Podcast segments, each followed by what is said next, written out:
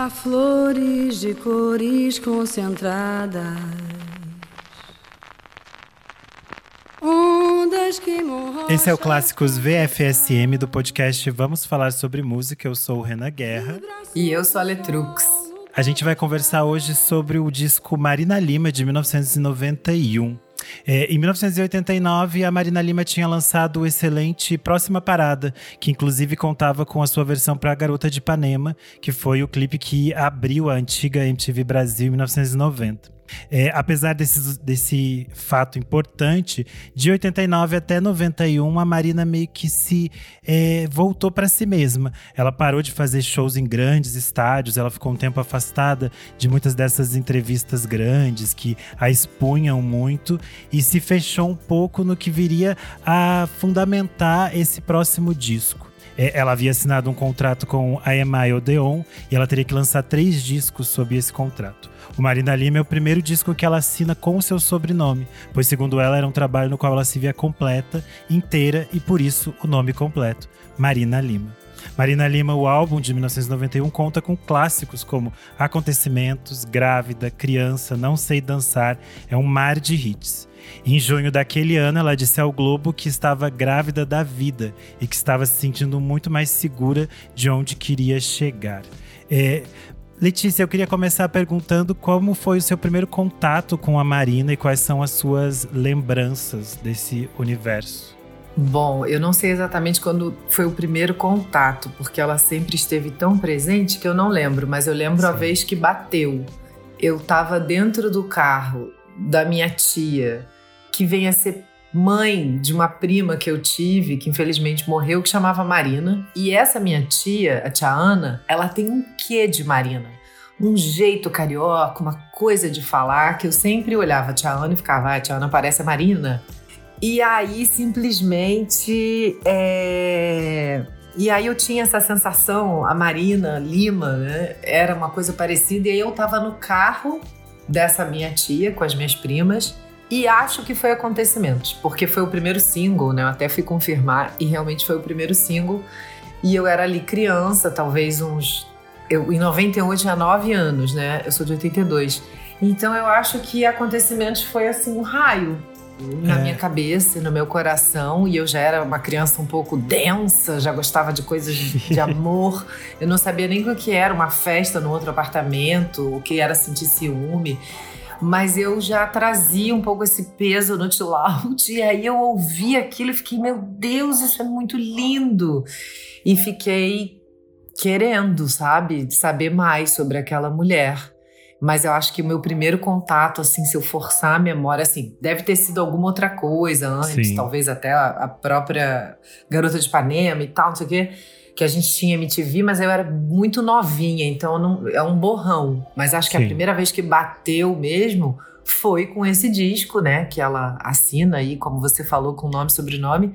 E acho que foi Acontecimentos mesmo. Acontecimentos era a trilha da novela O Dono do Mundo, então ela saiu um pouco ah, antes do é, disco. Ah, é, tem isso também. Ela era a trilha isso. da Alexia Sabatella na novela e ela já estava tocando pelas FMs, então Pode ter ah, sido então pode isso. muito, é, pode muito ter sido isso por causa da novela, com certeza. É, e o disco foi um grande sucesso na época. Ele foi, ele vendeu mais de 250 mil cópias, o que na época era um disco de platina. Isso são as vendas só Sim. daquele ano, né? Então provavelmente na, pelo tempo ele foi vendendo muito mais, porque como a gente claro. falou, esse disco tem muitas canções assim fundamentais, né? Que a gente fica, nossa, é, eu eu tive meu primeiro contato acho, com o disco foi assim, picado antes, porque você conhece todas essas músicas. E aí, quando eu ouvi a primeira vez, eu falei, gente, elas estão todas realmente nesse disco. Assim, como pode? Tem tanta coisa maravilhosa aqui, né? Então... Porque são muitas faixas é, importantes para ela para a fase dela dos anos 90, porque ela vinha de um universo que nos anos 80 ela era essa coisa mais pop rock, a garota da praia, bumbum de fora, topless Sim. na areia, toda essa coisa que era diferente, mas também era um universo rock. Só que eu acho muito interessante essa virada que ela dá nos anos 90, né? Que é outro espectro, que depois ela até vai seguir no chamado e tal, e tem essa introspecção. E eu queria saber, para você então, esse contato de disco, você lembra depois quando você foi ouvir o disco, quando você revisitou ele? Eu acho que, que logo, assim, depois, meus pais sempre gostaram muito de música. Ninguém é músico na minha família, mas sempre a gente, meu pai sempre teve uma guitarra, uma bateria, um teclado. Era importante para ele morar numa casa com instrumentos, porque se alguém chegasse, soubesse tocar, isso era bom. E ele sempre gostou de arranhar, levar um som. Mas eu lembro que a gente tinha o, o LP eu não lembro quando, não sei se foi logo assim que saiu ou se foi em 92, tinha uma coisa. Mas é, depois desse, desse raio da chegada do acontecimento no meu coração, depois eu fui logo ouvir o disco, não sei quanto tempo depois, mas ainda ali criança, não passo, não, não era adolescente ainda, ainda tinha os meus ingênuos 10 aninhos. E eu vi tudo isso maravilhada, embasbacada e nossa, não sei, é tão engraçado que eu, acaba que eu criei uma proximidade com a Marina e eu sempre fico um pouco maravilhada e eu sempre tento, meu Deus, lembrar de mais coisas, mas é porque é uma sensação realmente dela sempre ter sido presente, parecia que ela era uma parente. De todas as pessoas, artistas famosas, ela e a Rita Lee para mim eu não sei onde começa e onde termina, porque não teve essa coisa. Ah, o dia que eu ouvi Janis Joplin, eu lembro. O dia que eu ouvi PJ Harvey, eu também lembro. Mas essas duas realmente, elas estavam o tempo inteiro presentes, ou no rádio, ou no vinil na fita, sei lá. A questão delas serem muito populares, né? Isso eu acho muito interessante. Totalmente. A Marina sempre foi muito popular.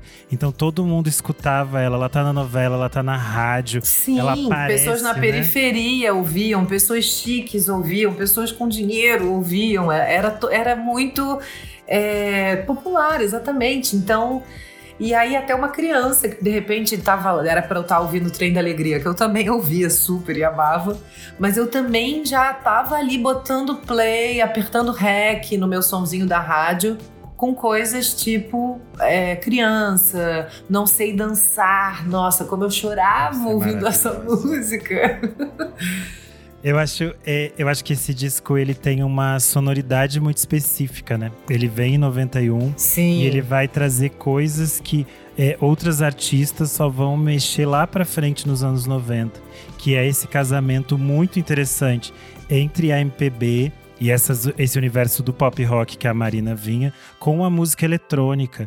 E ela consegue dosar isso de uma forma muito interessante. Porque até agora as pessoas ainda têm uma certa dificuldade com a música eletrônica, elas ficam a música eletrônica é fria ou a música eletrônica é distante.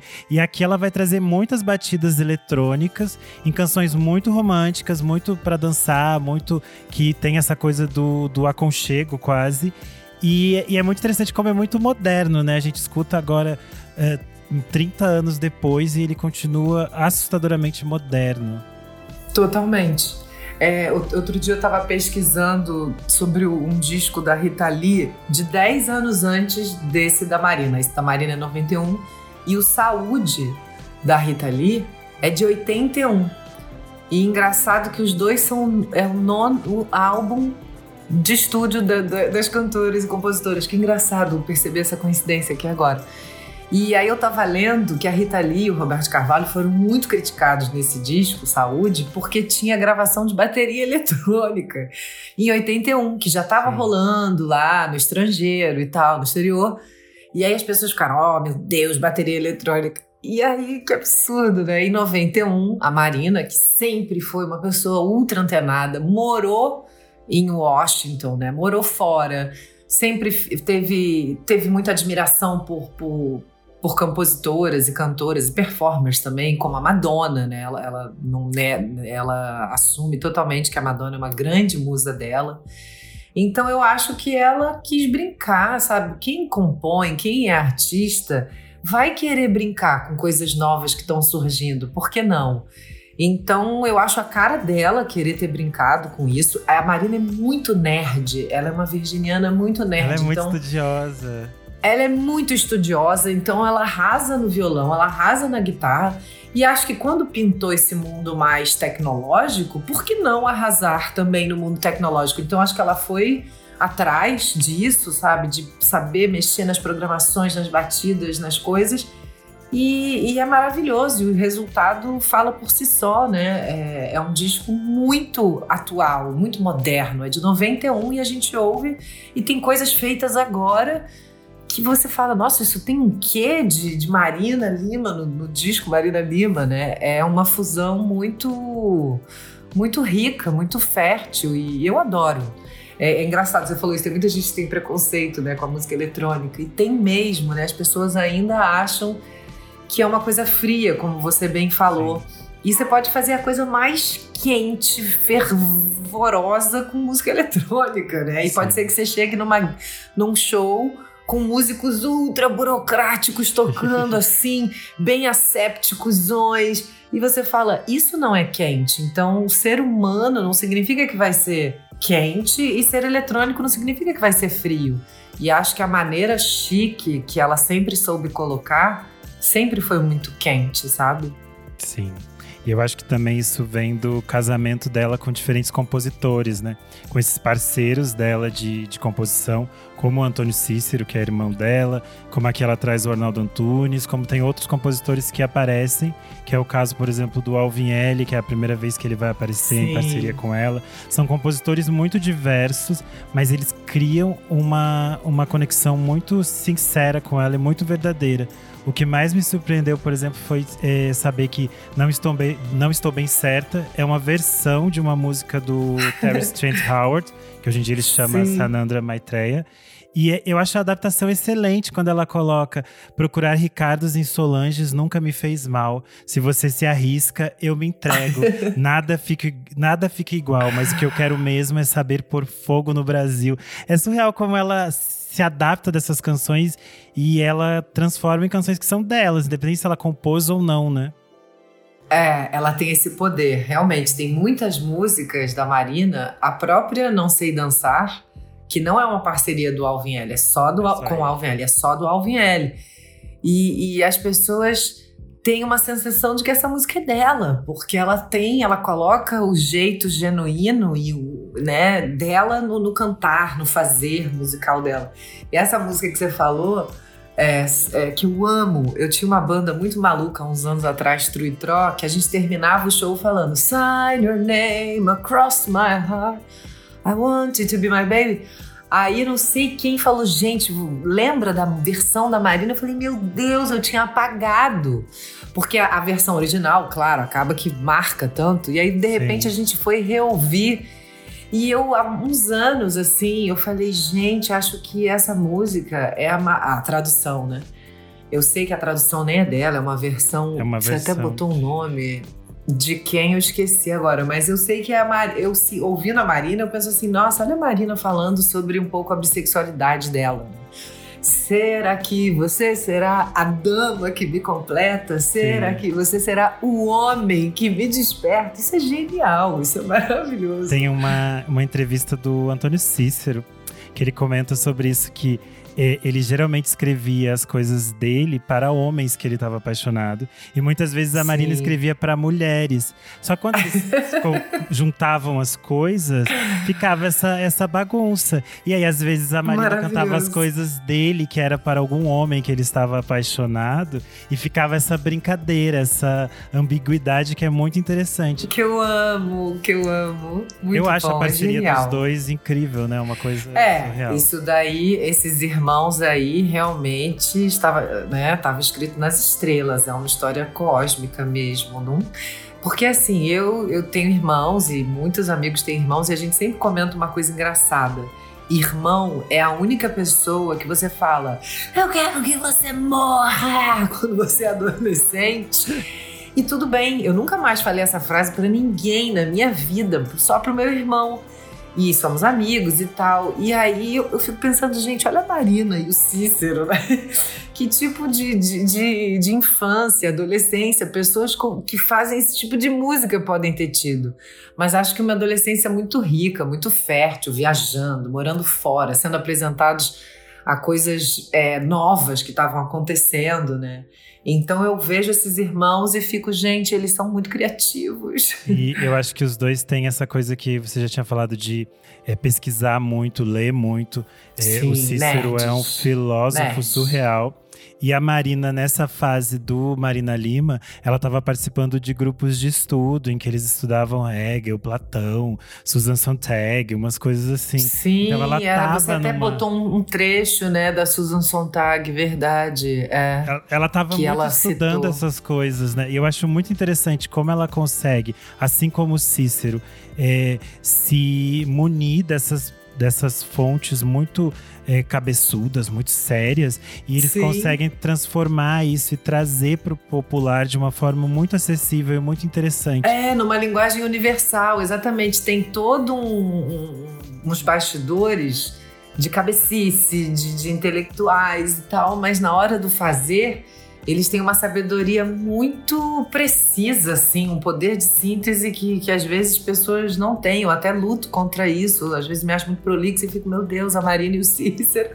Frases assim, perfeitas. Sim, quando você pega poeticamente, né, as coisas que eles escrevem, você fica é, é surreal, que é muito interessante, porque tem toda essa técnica da poesia, da métrica, e tudo mais. É Mas é- rebuscadíssimo. É extremamente acessível pra gente ouvir É e ficar cantando. acessível. É. Eu acho que isso Se você mim- for ler, aí entra um poder da música também, Sim. né? Porque tem letras que, que, que são mais rebuscadas e tal. Só que aí a Marina mete uma melodia assim, chiclete, contagiante, gostosa. Aí você fala, ai, gente, me abraçou, me sequestrou, já era. Eu acho que esse é o caso de Pra mim de grávida, que é uma coisa, é uma conexão dela com o Arnaldo Antunes e eu acho surreal porque é uma música que você pensa, gente, jamais colocaria isso como single. é, ela está grávida de um liquidificador, porque a pessoa, pra gente pensa na cabeça das pessoas, toda a questão da gravidez é coloca que precisou existir o sexo antes, né? A pessoa faz essa correlação na cabeça dela. E daí tá ela dizendo: estou grávida de um liquidificador, estou grávida de um avião, vou parir. É, tem umas, umas imagens muito fortes, mas é tipo meio surrealista, assim, é outra coisa, né? E é muito interessante. Você fica embasbacado com o que ela tá fazendo ali. Em 2011, a minha ex-banda Letúcia, a gente participou de uma homenagem daquele programa Som Brasil, né, que tinha de homenagens, e a gente foi chamado para homenagear a Marina, porque eu já tinha gravado acontecimentos no primeiro disco de Letúcia. Sim.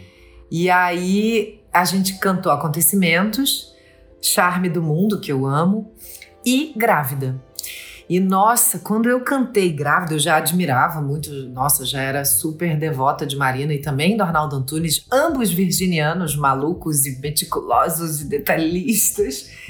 E aí, só que uma coisa é você ouvir grávida, outra coisa é você botar na sua boca grávida. Nossa, é uma letra é uma letra alucinada, assim, surrealista, né? Mas como é contagiante, vai crescendo e vai crescendo, e parece que a ideia é essa mesmo, né? Vou dar a luz, e no final da música parece que nasce, sabe? A cadência, o arranjo, é uma loucura. Eu sinto que realmente vai nascer um, um neném, assim, um troço, vai sair um troço de mim. E eu acho muito interessante porque tem a ver com essa, esse próprio aprendizado dela, né? Que ela falava no Próxima Parada, que é 89, que ela não sabia onde o Brasil ia dar, onde o mundo ia dar, porque era tipo final da década de 80, as pessoas morrendo de Sim. AIDS, o Brasil perdido, final da Guerra Fria, aquela coisa confusa. E aí é que ela chega em 91 mais segura, assim, de tipo assim, eu sei o que eu quero, eu sei onde eu quero ir, o que eu quero fazer, assim, tipo, vamos, vamos tentar alguma coisa aqui, né? E eu acho isso muito interessante. Ela até fala que esse é um, é um disco de uma, de uma mulher mais madura. Ela fala: esse trabalho é Marina Lima ponto final. Uma pessoa adulta assinando seu nome. Passei quatro meses correndo atrás do meu próprio rabo para poder dizer: eu agora estou assim, agora sou assim. O que vocês acham? Acho meio cabotino ficar falando. É um disco que eu gosto, dei o melhor de mim nele. É sério, tem um certo refinamento. Traduz o meu momento mas é como o trabalho de um escritor. Quero que vocês ouçam e sintam. É, é muito interessante a gente ver esses pensamentos depois de muito tempo, né? Depois do que, que o disco já conquistou. E a capa é absurda, né? A capa diz muito tudo isso que você tá falando, né? Eu estou aqui, é ela assim, com o peito abertos, braços abertos, a posição das mãos também me intriga um pouco. E é um pouco isso, né? A escolha dessa foto para uma capa do tipo, olha, tô pronta, cheguei, é o que eu fiz. E aí, louco, quando você falou que ela ficou dois anos sem gravar um disco, e pra época isso era um absurdo, né? As pessoas ainda mais o tamanho faziam dela, um né? disco, exatamente, um disco por ano. E hoje em dia você pensa, imagina, gente, dois anos sem fazer disco é até de boa para dar uma descansada. Só que acho que a Marina, isso significa muito também sobre ela. Ela é muito dona dela mesma, assim. Mesmo ela, enfim, já deve ter tido, com certeza, nem sei, treta com gravadora, mas na época quem não tinha mas eu acho que ela sempre se impôs muito bem, assim. Isso é um, isso é um traço de muita inteligência, né? E sabedoria dela. E acho que deve ter sido muito bom para ela ter tirado esses dois aninhos e sair dessa loucura de imposição de um disco por ano, final dos anos 80, início dos anos 90.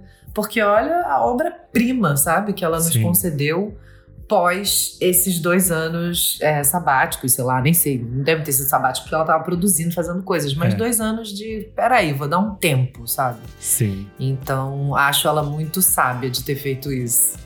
Você falou da, da capa, eu acho que a, a figura da Marina também, toda a estética que ela constrói, é muito importante para esse magético que a gente tem dela, né? Porque é sempre muito refinado, muito chique. É, pra, chique. Para essas fotos de capa, ela ficou muitas horas na praia tentando fazer. Eles tiraram muitas e muitas fotos até que ela escolhesse aquela que era certa. E eu acho muito legal que é, desse disco saiu o clipe de Criança, que foi dirigido Sim. pelo Gringo Cardia e tem 100% aquela estética de clipes do início da MTV Brasil e que vai meio que ditar essas coisas que as pessoas vão fazer depois, né? Mais para frente, muita gente continua fazendo esse Sim. mesmo tipo de clipe que é aquele recorte, as pessoas pá, pá, fazendo coisas aleatórias e dançando. Total. E tem uma, uma vibe muito específica que é muito bonita. E eu achei muito curioso que eu nunca tinha reparado que no clipe tem a Preta Gil e o Celton Mello. Tem. Eu nunca tinha reparado. Eu já, eu já, eu, eu já tinha, eu lembrava disso porque eu amo muito essa música. Essa música realmente é uma música referência. Esse clipe também é um, um clipe referência. Com certeza, mamei muito nessa teta, sem dúvida. e, e acho que quando você falou da Marina ser chique e tal, da estética, quando eu era criança, né, e eu vi Marina, eu esqueci de falar isso porque é engraçado eu pensava muito isso, assim, ah, tem a Madonna nos Estados Unidos e tem a Marina do Brasil. Para mim foi uma coisa assim, porque as pessoas tinham muito isso, né? Quem é a Madonna brasileira? Até hoje falam isso, né? Quem Sim. é a Lady Gaga? As pessoas têm essa coisa de trazer dos Estados Unidos para quem é. É meio chato, mas às vezes você cai nesse jogo. E aí, quando eu era criança, eu lembro que eu pensei: ah, existe a Madonna e existe a Marina. Eu fiz essa relação porque para mim ela era muito moderna e ela era misteriosa, mas ela dava uma escancarada às vezes. A, a, Madonna, as pessoas acham que ela é muito escrachada, mas eu acho que ela tem uma dose de mistério absurda também. Sim. Então eu fazia muito essa relação entre as duas. E quando eu contei isso pra Marina, ela amou, né? Porque ela ama Marina, a Madonna e tal. Mas eu, eu fiquei com essa, com essa imagem das duas na minha cabeça. Eu acho que tem isso mesmo que você falou da Marina conseguir é, dosar e delimitar muito bem qual vai ser a relação dela com a imprensa, de ela, ela delimitar Sim. o que vai ser dito e o que não vai ser dito. Ela consegue construir essa quando ela quer falar algo assim, tipo, ah, vou dar uma manchete para esse jornal e vou falar algo que vai bagunçar. Quando ela não quer, ela se fecha e faz isso. Eu acho isso interessante, que aí ela cria uma, uma relação que é aqui nós vamos falar do meu trabalho, não vamos, não vou dar uma manchete falando da minha vida pessoal. Em outro momento ela Totalmente. fala de coisas que podem ser interessantes para as pessoas, porque ela sempre falou de temas que eram tabus de forma muito aberta. Isso é muito Sim. fundamental. Nisso ela sempre foi muito moderna. E eu acho que nesse sentido, muito. ela também influencia outras artistas da época, né? Porque a gente tá sempre falando que ela tá é. na vanguarda. Muito, porque várias questões LGBTQIA, de cantoras que sempre foram mais do disfarce, ou de é nem do disfarce, na intimidade, assumiam, mas publicamente não queriam né, levantar bandeira e tal. E acho que a Marina sempre foi muito aberta sobre isso, ou seja, entrevista ou atitudes, próprias composições, né? As músicas, as letras falam muito sobre Sim. isso. Ela sempre foi muito vanguardista e acho que quando esperam alguma coisa dela, ela dá um desvio doido e, e aparece com uma outra gracinha. E isso faz parte da vida dela mesmo. Sim. É, a gente falou de vários pontos, né? Mas eu acho que é, é interessante a gente, quando a gente liga todos eles, é, é, meio impactante a força que esse disco teve no início dos anos 90 e a força da Marina nos anos 90, né? O quanto ela era uma artista extremamente popular, que estava na rádio, estava na TV, mas estava fazendo coisas muito modernas, muito ousadas, é, do jeito que ela queria. Isso estava vendendo. Eu acho que isso é um impacto que a gente nem consegue mensurar surreal. hoje em dia, né? Surreal, surreal. Não, surreal. Falo muito isso nas discussões com os meus amigos e amigas, sejam músicos ou não. A gente fica, gente, como pode, né? Realmente, a gente não vive mais essa época, não existe mais isso, né? Hoje em dia tem muito uma coisa que é pop, quem faz outra coisa já, você não vai entrar nesse, nessa gaveta, Sim. você não vai conseguir. Você não vai conseguir estourar porque você não tá fazendo isso aqui que tá todo mundo fazendo, né? E a Marina fez o que ela queria e mesmo assim foi pop. Então, eu acho que acho que não tem mais espaço para isso no mundo. Não sei porquê, acho que é uma coisa que envolve até a educação um pouco, assim. As pessoas só consomem o que elas conhecem. E aí o que elas conhecem é uma coisa muito padrão mas é meio triste, né? Outro dia eu entrei no Uber, aí o cara falou, me elogiou minha voz, eu comentei que eu era cantora, eu mostrei para ele. E ele ficou assim, parecia que eu tinha mostrado, sei lá, tipo, um ET, assim, um ET, mas gostando do ET. E aí eu pensei assim, tá vendo, gente? É só a, a mensagem circular. Não existe né, uma circulação para esse tipo de pessoa. Um cara do Uber, tô morando numa cidade pequena, duas horas do Rio e tal. E aí eu lembro que eu fiquei feliz, assim, eu pensei, olha, uma pessoa que nunca ia me conhecer na vida, em nenhuma Sim. rede social. A gente não tem como ter uma ligação, porque temos vidas completamente diferentes. Ele gostou da minha música e eu fiquei muito feliz, assim. E a Marina conseguiu isso a milésima potência. Então, isso é, é um feito muito louvável, né? E uma coisa muito especial que aconteceu na vida dela mesmo e a gente admira embasbacado. Sim, que você pensa na época ela fazia shows em grandes ginásios e aí foi uma questão quando ela decidiu fazer alguns shows que eram menores, que eram tipo mais próximos do público, porque ela era uma artista de um tamanho surreal, assim, ela fazia. É, todo... Maracanã. Sim, eram umas coisas gigantescas, um público gigantesco, as pessoas sabiam cantar todas as músicas, e eu acho que isso ressoa em todos os artistas que vêm depois porque existe isso que a gente falou, essa coisa que é meio que imaginário em que a Marina já está. Ela está ali presente, direto ou indiretamente. Sempre. As pessoas vão beber dessa fonte, né? Sim, a Marina é muito presente. Eu assumo totalmente, mamei muito nessa teta. É, com consciência ou muitas vezes inconscientemente, porque tá, tá entranhada em mim. E é uma alegria, assim, a gente ter virado migas e eu fico meio. É uma loucura, assim, porque às vezes ela quer até fofocar e eu sempre fico, gente, é a Marina. Eu, eu, eu, eu já, eu, claro, naturalizei. Mas de vez em quando me dá um surto, assim, a Marina me mandou um áudio, a Marina me mandou um áudio. E eu falo isso pra ela, ela ri e tal.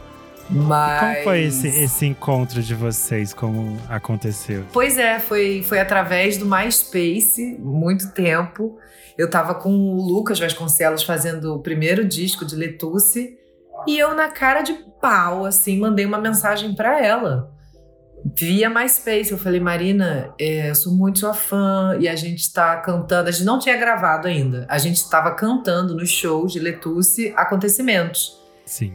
E ela fez uma linha que até hoje eu tento reproduzir com muitas pessoas que estão começando, que me mandam mensagem, que são muitas pessoas nem sempre dá para dar conta de tudo, mas eu também eu lembro muito disso, sabe? A Marina me deu me deu uma luz no início, então de vez em quando eu também dou essa luz que Marina me passou para outras pessoas que me mandam DM também. É engraçado o ciclo da vida.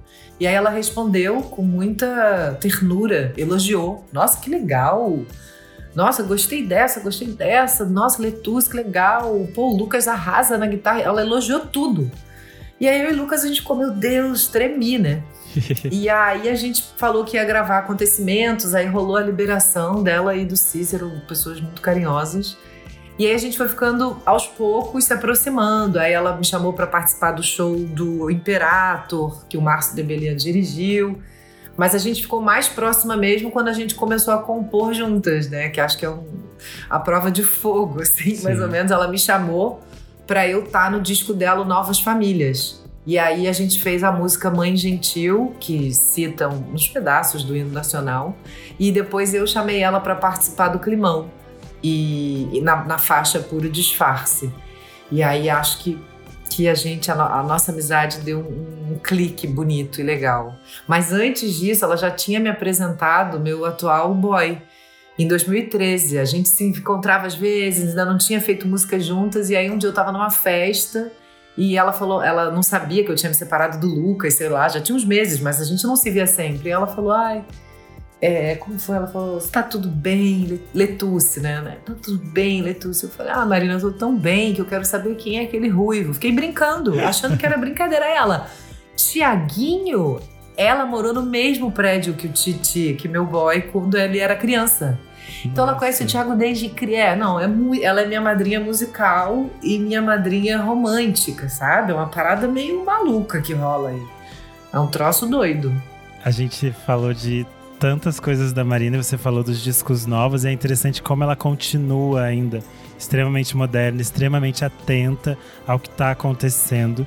E isso, isso eu acho muito interessante da gente resgatar o Marina Lima de 1991, porque ele marca essa passagem dela de assumir o sobrenome, mas ele é, é um ponto um ponto dentro da carreira da Marina, né? De tantas coisas que ela fez Sim. e que ela segue fazendo de forma tão interessante. E eu acho que é por isso que esse disco envelheceu também tão bem, é porque ela não ficou, tipo, parada nele. O que vem depois não, é muito bom não, e é. ela continua fazendo coisas muito boas. Nossa, esse EP Motim que ela lançou, eu fui aos prantos com essa faixa que leva o título Motim que acho até que é dela e do Alvin L, se eu não me engano. Isso, é o reencontro falando, dele depois falando, de alguns anos. Ah lá. É, não, isso é absurdo, gente. Isso, isso daí acabou com a minha vida. ela, ela é muito, acho que essa palavra às vezes é um pouco clichê, né? Interessante, mas eu, ela é realmente interessante. Ela realmente causa interesse, né? Então a Marina aparece, fala alguma coisa, entrevista, filme, livro, você fica assim, ah", com um olhão em cima, porque vai ter alguma coisa que vai te causar curiosidade. Ela é muito foda. Sim. É, a gente está chegando já ao final, a gente passou acho que por é, pontos bem importantes desse trabalho.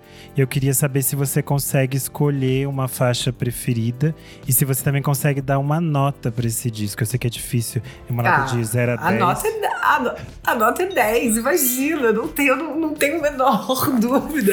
Eu jamais, gente, imagina, 9, ai, tapa na minha cara, nunca, é 10. Isso, isso marcou minha vida de um jeito que não tem volta né? Eu sou quem eu sou porque esse disco atravessou minha existência. Eu, eu amo muito acontecimentos, realmente tenho um carinho por ter gravado, por ter sido a primeira faixa. É uma composição dela e do, e do irmão, né, do Cícero, então tem também essa, essa minha admiração por essa família.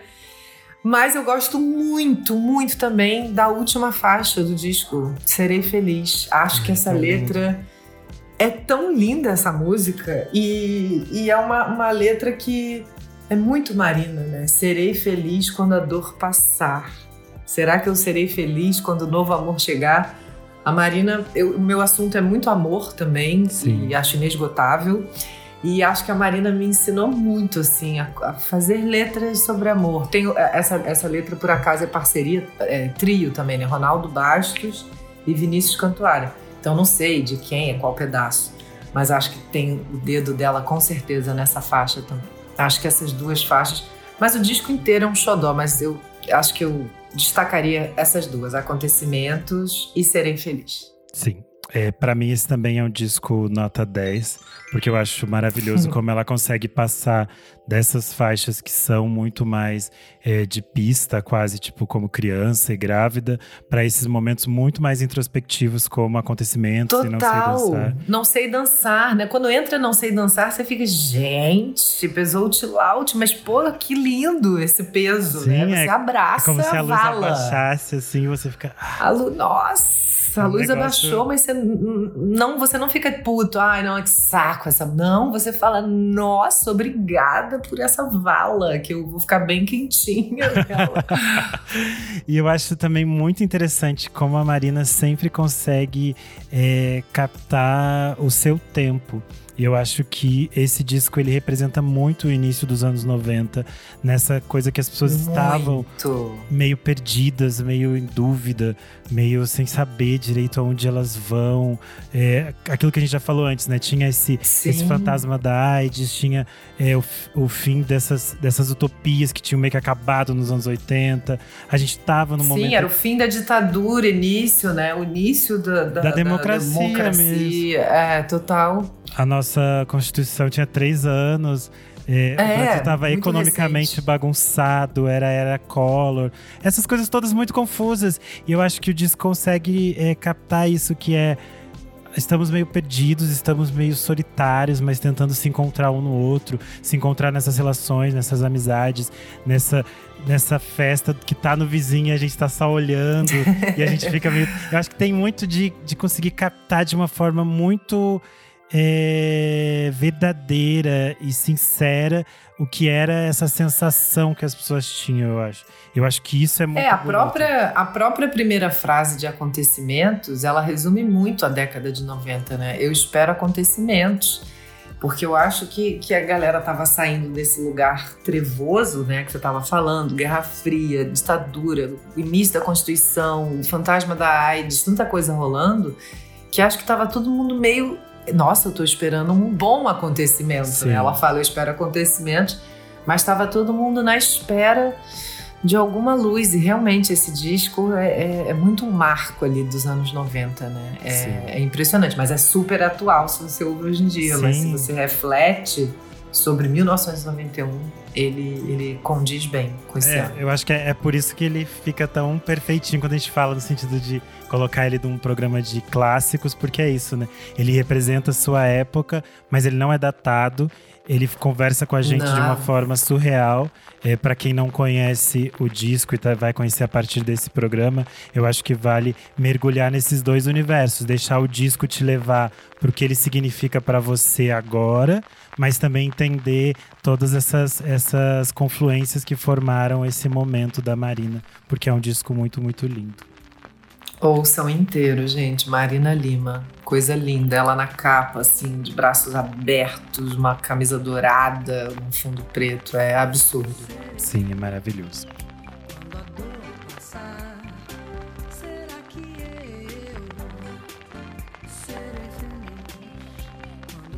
É, eu quero agradecer você, Letícia, por ter topado é, participar comigo nessa viagem. Eu que agradeço. Renan. Obrigada. Muito Foi muito obrigada. bom. Coisa boa.